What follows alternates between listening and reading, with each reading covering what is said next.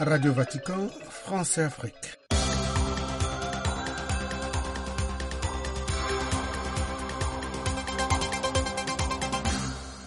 Amis auditeurs, mesdames et messieurs, heureuse de vous retrouver à l'écoute de Radio Vatican. Dans cette édition, nous reviendrons sur les activités du pape au cours de cette semaine qui s'achève, dont la semaine du pape, avant d'évoquer la célébration de la 32e édition de la Journée mondiale du malade, ce dimanche 11 février. Vous entendrez à cette occasion le témoignage de sœur Aurélie Alouchéry, religieuse de la congrégation de Bon Secours à Troyes, en France. Nous serons également en Côte d'Ivoire, où la Direction nationale des œuvres pontificales missionnaires, OPM, vient de dresser son bilan à mi-parcours 2023-2024. C'était du 6 au 7 février dernier au Centre Sainte Famille de Nazareth de Yamoussoukro. L'actualité sociale et politique sur le continent, nous en parlerons dans cette édition. Et puis notre invité du jour sera sœur Pauline Sawadogo, supérieure générale de la congrégation des sœurs de l'Immaculée Conception de Ouagadougou au Burkina Faso, qui a célébré samedi le centenaire de sa fondation. Radio Vatican, France et Afrique, Françoise Niamier. Ouvrons l'actualité de l'Église par la semaine du pape, Christian Losambe. Au nombre de ces audiences samedi, le pape a reçu dans la matinée du 10 février les dirigeants et le personnel de l'inspection de sécurité publique italienne, responsables d'assurer l'ordre public aux abords du Vatican et de la place Saint-Pierre. Les remerciant pour leur travail, François a souligné la nécessité d'avoir des personnes qui, face au mal, ne restent pas là à regarder, mais prennent la responsabilité d'intervenir, de protéger les victimes et de ramener à l'ordre les transgresseurs. Ainsi, le Saint-Père a encouragé les policiers italiens du Vatican à avoir toujours à cœur le bien de tous. Le pape François a également reçu la grande famille de la Confartigianato, l'association italienne fondée en 1946 sur les cendres de la Seconde Guerre mondiale et qui, grâce à ses activités, a donné un élan à la renaissance et au développement de l'économie du pays. Le pape a rappelé leur grande contribution dans le discours qu'il a prononcé dans la salle Paul VI devant quelques 5000 entrepreneurs et représentants de la Confartigianato venus de toutes les régions d'Italie à qui il a demandé de ne jamais laisser leur travail manquer de cette touche d'ingéniosité et de créativité qui est l'apanage unique de l'homme au milieu de tant de grands développements technologiques aujourd'hui. Le Saint-Père a accepté samedi la renonciation au gouvernement pastoral du diocèse de Nouakchott en Mauritanie, présenté par Monseigneur Martin Appé, missionnaire de Notre-Dame d'Afrique. Le pape a nommé à cet effet l'abbé Victor Dion, jusqu'à présent vicaire général du diocèse de Nouakchott, comme évêque de cette circonscription ecclésiastique. Dans un télégramme adressé au président de la République de Namibie par intérim, Nangolo Mbumba, jusqu'alors vice-président, le pape a présenté vendredi ses sincères condoléances et l'assurance de ses prières au peuple de Namibie, au gouvernement et à la famille du président Ag Gemborg, figure de l'indépendance et ardent opposant au régime d'apartheid en Afrique du Sud, décédé dimanche 4 février à l'âge de 82 ans de suite d'un cancer. Le pape François a également adressé dans un télégramme ses condoléances suite à la mort de l'ancien président du Chili, Sébastien Piñera, décédé mardi dans un accident d'hélicoptère à Lago Ranco, à 920 km au sud de la capitale Santiago.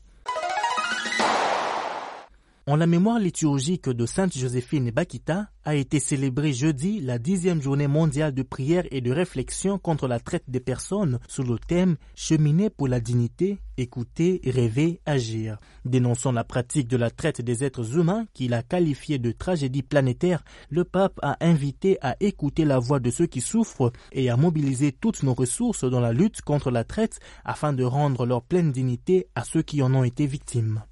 Depuis la salle Paul VI au Vatican, le pape François a poursuivi son cycle de catéchèse sur le thème des vices et des vertus mercredi. La colère étudiée la semaine dernière a laissé place mercredi 7 février à la tristesse, définie par le Saint-Père comme étant une affliction constante qui empêche l'homme d'éprouver de la joie pour sa propre existence. Face à cette tristesse, l'évêque de Rome a invité les fidèles à penser à la joie de la résurrection du Christ.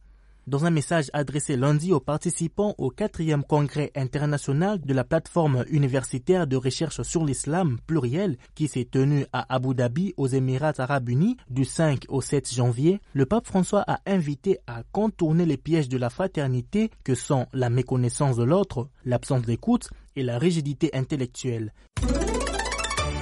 L'Église célèbre ce dimanche 11 février la 32e journée mondiale du malade autour du thème Il n'est pas bon que l'homme soit seul. À travers ce thème, le pape François rappelle l'importance de l'accompagnement et de la tendresse envers les personnes malades, surtout les malades en phase terminale auxquels il a consacré l'intention de prière de ce mois de février. À cet effet, écoutons le témoignage de sœur Aurélie Alouchéry, religieuse de la congrégation Notre-Dame de Bon Secours à Troyes en France. Elle est engagée depuis près de 20 ans dans l'accompagnement aux malades auprès desquels elle exerce comme aide-soignante. C'est vraiment la figure du Christ compatissant qui m'habite. Et chaque fois que je me rends euh, au, chevet des malades, c'est vraiment une invocation à l'esprit que je fais pour qu'il passe à travers moi, pour être cette présence en tant qu'aide-soignante, c'est une présence euh, qui se concrétise par des gestes très simples. Et je pense que le fait d'invoquer l'esprit permet, euh, autant que faire se peut, d'être totalement présente et de laisser passer le Seigneur à travers, euh, à travers mes gestes. Un accompagnement en fin de vie est le même, est le même qu'un accompagnement euh, d'une personne qui est malade, qui vient d'apprendre un diagnostic grave ou euh, d'une personne âgée qui a du mal à accepter sa dépendance. C'est le même dans le sens où il réclame vraiment une présence totale et une grande écoute pour être euh, le plus ajusté aux besoins du, souffrant, aux besoins de la personne. Sœur Aurélie Alouchéry, interrogée par Jean-Charles Petzolu. La Direction nationale des œuvres pontificales missionnaires de Côte d'Ivoire OPM a tenu du 6 au 7 février dernier son bilan à mi-parcours 2023-2024 au Centre Sainte Famille de Nazareth de Yamoussoukro. Un bilan dans l'ensemble jugé satisfaisant par son premier responsable, le père Jean-Noël Gossou, malgré des difficultés constatées dans le recouvrement des quêtes impérées. Marcel Ariston Blé. Au menu de cette session bilan à mi-parcours 2023-2024 des OPM, l'audition des rapports d'activité réalisés par les directeurs diocésains des œuvres pontificales missionnaires, des échanges sur de nouvelles dispositions de Rome pour bénéficier des subsides, la nécessité de l'ouverture d'un compte bancaire dédié uniquement aux quêtes impérées au sein des économies diocésains et bien d'autres sujets ont été au centre des préoccupations des participants. Le père Jean-Noël Gosso, directeur national des OPM de Côte d'Ivoire, dans son intervention, au terme de cette session, a salué et féliciter ses collaborateurs pour le travail abattu. Pour ce qu'on a entendu, pour les bilans qui ont été faits, parce qu'il y a une bonne progression au niveau des OPM, une belle animation missionnaire qui se fait à travers euh, les différentes entités pastorales et missionnaires de nos diocèses. En dépit de cette belle avancée constatée, plusieurs difficultés subsistent, notamment au niveau de la disponibilité des prêtres pour l'animation missionnaire sur les paroisses, mais également pour le recouvrement des quêtes impérées. Présent à cet atelier bilan mi-parcours, Monseigneur Joseph Akakakou, évêque de Yamsoukro, nouveau président de la commission épiscopale pour l'évangélisation des peuples et des OPM dans son discours, a exhorté les directeurs diocésains des OPM à travailler dans un esprit synodal afin de relever les défis de l'activité missionnaire dans le pays. J'invite les uns et les autres à fraterniser pour mieux évangéliser. C'est en devenant frère qu'on peut évangéliser. C'est en devenant sœur qu'on peut évangéliser. Nous sommes tous appelés à gérer les affaires de l'Église comme les intendants. Donc nous devons gérer de telle sorte que nous puissions rendre compte acquis de droit. Marcel Ariston Blé, Abidjan, Côte d'Ivoire pour Radio Vatican. Ouvrons l'actualité sociale et politique sur le continent par le Sénégal, où les forces de sécurité ont violemment dispersé vendredi une tentative de rassemblement à Dakar au cours d'une journée test du rapport de force entre le pouvoir du président Macky Sall, la société civile et l'opposition. Une première mobilisation de contestation d'ampleur depuis le report du scrutin présidentiel initialement prévu le 25 février. Le même vendredi, l'Union européenne a appelé les autorités sénégalaises à prendre les mesures nécessaires afin d'organiser l'élection présidentielle le plus rapidement possible, selon une déclaration faite par Joseph Borrell aux représentants de l'UE. Le parti radical de gauche sud-africain mené par Julius Malema a lancé samedi sa campagne en vue des prochaines élections générales à haut risque pour l'ANC au pouvoir. Le Malawi a annoncé vendredi la levée des exigences de visa pour des visiteurs venant de 79 pays, dont les États-Unis et la France, afin de développer le tourisme. Ce secteur est la troisième source de devises étrangères après le tabac et le thé dans ce pays d'Afrique australe, mais il est sous-performant, a estimé le président malawite Lazarus Chakwera. Selon lui, le principal souci est l'accessibilité du pays, d'où la mise en œuvre de ce programme d'exemption de visa. Le père jésuite Antoine Curiel nous introduit à la méditation avec les lectures du sixième dimanche du temps ordinaire à Nébé.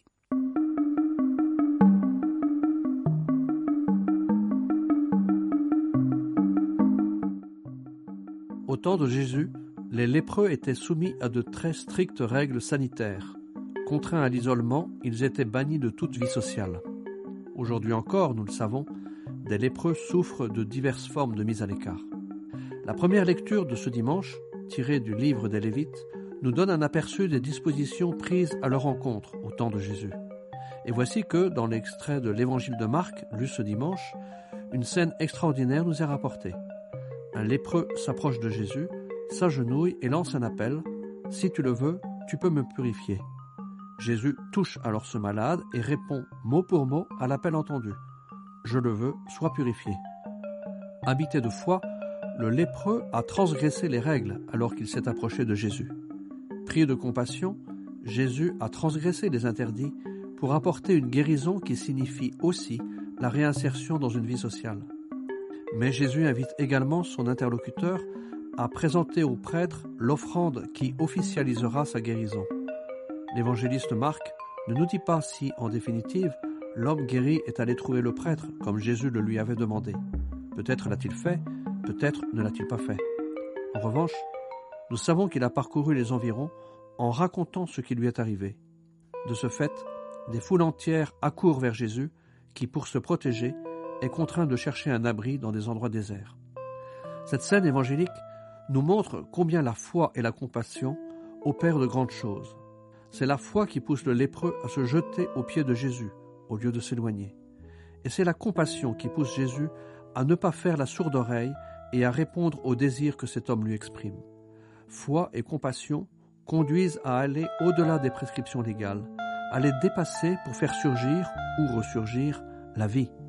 Dans la Bible, il n'est pas rare de trouver à l'œuvre ce couple foi-compassion.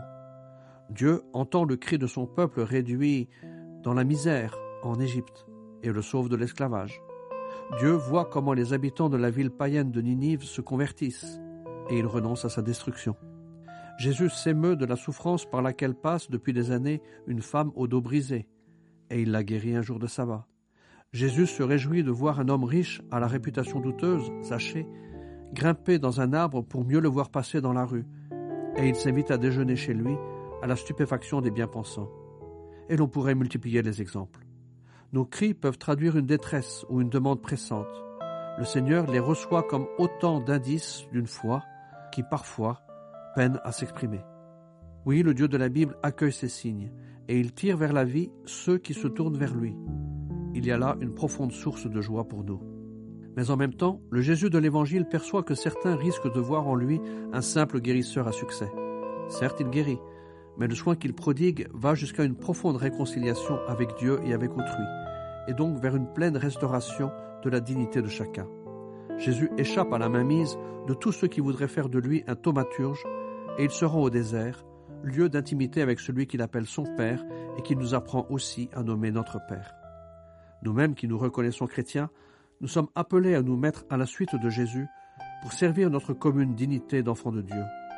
Nous saurons alors accueillir l'interpellation de Paul aux Corinthiens lorsqu'il leur lance, en toutes circonstances, je tâche de m'adapter à tout le monde, sans chercher mon intérêt personnel, mais celui de la multitude des hommes, pour qu'ils soient sauvés. Imitez-moi, comme moi aussi j'imite le Christ.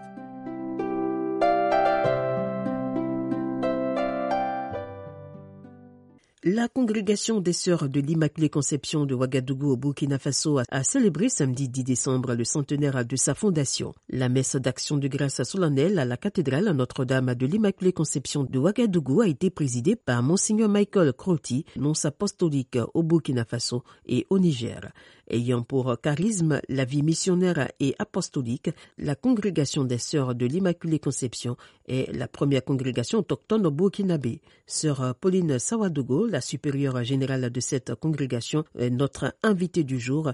Avec elle, nous en saurons un peu plus sur ce centenaire placé sous le signe de l'action de grâce à Dieu. Nous rendons grâce à Dieu qui, malgré nos, nos faiblesses, nos chutes, a voulu que nous puissions toujours être à son service dans la congrégation des Sœurs de l'Immaculée Conception. Rendre grâce à Dieu pour ce qu'il a fait pour nous et aussi lui demander la grâce pour toujours nous relancer dans notre recherche de sainteté à travers une vie d'amour et une vie de témoignage. Objectif visé depuis sept ans, depuis 2017, nous avons ouvert ce centenaire parce que nous avons dû célébrer 100 ans. Euh, c'est pas une moindre affaire pour pouvoir rassembler toutes les richesses que nous avons acquises, toute la joie vécue et toute la mission remplie. Nous avons, ouvert depuis sept ans pour pouvoir contribuer à l'enracinement des sœurs de l'Immaculée Conception en Jésus-Christ pour plus d'engagement et de témoignages authentiques. Et notre témoignage veut s'ouvrir aussi aux nouvelles formes d'évangélisation parce que nous avons des formes de pauvreté avec l'insécurité que connaît notre pays il y a toutes ces personnes déplacées qui n'ont plus rien. Alors, euh, être proche de ces personnes, les réconforter, les relever, les restaurer parce qu'elles sont traumatisées par ce qu'elles ont vécu. Donc, c'est pour cela qu'on a dit ouvert aux nouvelles formes d'évangélisation. Être capable d'accueillir, d'écouter, de consoler hein, les personnes, les pauvres. On était au service des pauvres, mais il y a de nouvelles pauvretés qui sont là avec euh, les difficultés sécuritaires et sanitaires que nous connaissons. Alors, 100 ans après, comment euh, qualifiez-vous le parcours de votre congrégation?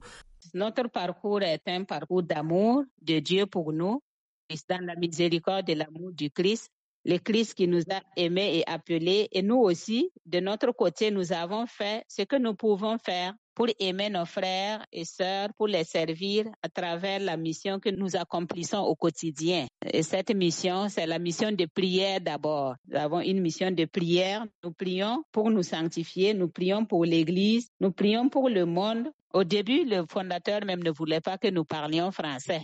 Pour lui, parler français, c'est nous mettre au-dessus de nos frères et sœurs. Alors, pour lui, il avait peur. Quelque temps avant son décès, il est mort en 49. En 45, il s'est rendu compte que s'il nous laissait sans nous apprendre le français, on peut ne pas être utile à la mission et à la société. Alors, c'est pour dire qu'il y a un progrès qui a été fait pour pouvoir répondre aux besoins de nos frères et sœurs parce que nous sommes envoyés dans le monde. Si nous sommes missionnaires, nous sommes appelés à travailler avec toutes les couches sociales. Alors, il faut que nous soyons en mesure de répondre à leurs besoins. Quels ont été les grands axes de cette euh, célébration, de ce centenaire? Les grands axes, alors nous avons mis le premier axe comme euh, la préparation spirituelle, parce que l'action de grâce s'adresse à Dieu. Donc nous avons encore mis l'accent sur une préparation spirituelle de toutes les sœurs. Et cela depuis sept ans et surtout pendant les trois dernières années, nous avons mis l'accent sur la conversion personnelle. Et parlant de social, nous avons des sœurs qui ont 100 ans de vie, 102 ans, 99, qui sont fatiguées, qui sont malades. Et la maison où elles habitaient n'était pas commode. Nous avons dit pour ce centenaire, le projet que nous avons mis en place, c'est la construction de logements adaptés pour nos sœurs aînées, qui ont donné de toute leur vie pour la mission du Christ et qui sont maintenant fatiguées par l'âge ou la maladie, pour qu'elles puissent avoir les conditions favorables pour continuer de soutenir l'Église et le monde à travers l'acceptation de leurs souffrances, à travers leurs prières. Donc, notre premier projet, c'est la construction de, la maison de retraite de nos sœurs aînées. La deuxième activité, j'ai tantôt parlé des personnes déplacées internes de notre pays. Ce sont des millions et des millions. Donc, nous avons institué l'accueil et la visite des personnes déplacées pour pouvoir aller leur rendre visite, les écouter, les accompagner et même faire des sessions de formation de restauration avec ces personnes parce qu'elles vivent des situations traumatiques. Sœur Pauline Sawadogo, supérieure générale de la congrégation des Sœurs de l'Immaculée Conception de Ouagadougou, au Burkina Faso. Pour plus d'informations et de nouvelles, consultez notre site internet www.vaticanews.va. À mes auditeurs, mesdames et messieurs, c'est la fin de cette édition. Merci de l'avoir suivi en notre compagnie.